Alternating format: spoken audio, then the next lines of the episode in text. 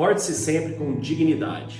Hoje a gente vai explorar como que a gente não se deixa afetar pelo nosso meio. Muitas vezes o nosso meio não é ideal. No trabalho, em vários lugares que você está, você não está rodeado do melhor dos nossos espécimes, né? E a gente tem que lidar com isso, porque isso faz parte da vida.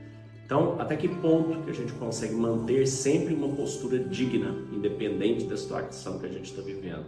Então hoje a gente vai explorar esses ensinamentos do Epiteto, né, que foi esse grande filósofo, foi escravo, sofreu muito, teve muita privação, diferente de Marcos Aurélio, que foi um imperador, e de Sêneca.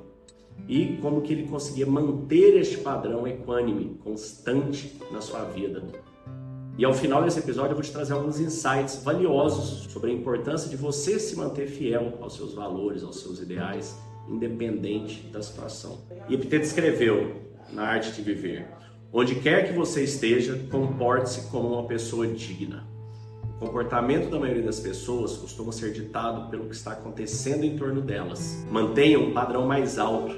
Tenham cuidado de evitar festas ou jogos em que os excessos irrefletidos são a norma. E caso você esteja em um evento público, não se afaste um só momento dos seus próprios objetivos e ideais. Ou seja, no nosso dia a dia a gente é constantemente afetado, né? No meio que a gente vive, mas a gente nunca pode ser modificado por esse meio, a menos que a gente permita.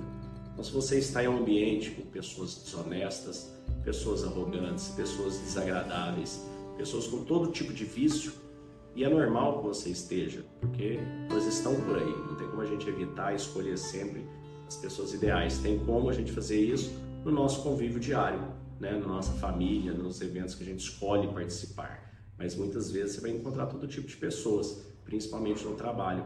Então o que você tem que fazer é manter a sua dignidade, seu porte, seu, sua forma de falar, sua forma de se expressar. Não entre nas fofoquinhas, nas conversas fiadas, metendo pau em um e outros, não vai te levar a nada. Como tem aquela frase muito famosa, né? Quando Pedro me fala de Paulo, sei mais de Pedro do que de Paulo. Ou seja, você vai ser julgado, julgado pelas coisas que você fala. Então pare de falar bobagem, foque em exercer virtudes, valores e trazer isso para o seu dia a dia. Se quiser um manual, um passo a passo, um formato para implantar isso na sua vida, venha conhecer a Calma da Mente, calmadamente.com.br. Lá você terá três versões, que uma delas vai ser ideal para você. Tanto conquistar essa calma da mente, ser uma pessoa mais serena no seu dia a dia, nos seus relacionamentos, no seu trabalho, quanto expandir isso para que sua carreira executiva, como líder, como gestor, como CEO, fundador de uma empresa, quanto levar esse workshop para sua empresa. Nós estamos levando para fábricas montadoras multinacionais, para a Polícia Militar do Estado de São Paulo e para inúmeras empresas no Brasil, sobre como trazer essa calma, essa conexão do ser humano, da pessoa com a empresa.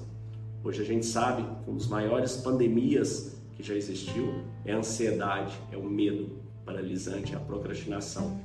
Isso leva ao absenteísmo, o turnover, o custo né, de tratamento, custos médicos, depressão e tudo que isso ocasiona são prejuízos enormes para a vida do ser humano e também financeiramente para as empresas. E reconectar pessoas e valores dentro das empresas é fundamental e traz um bem exponencial para todos.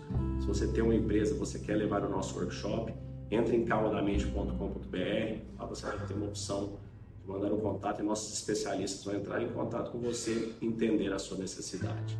Te desejo um dia de mudança e paz, fique com Deus. No final, tudo está dentro da nossa cabeça. Então, é a mensagem aí.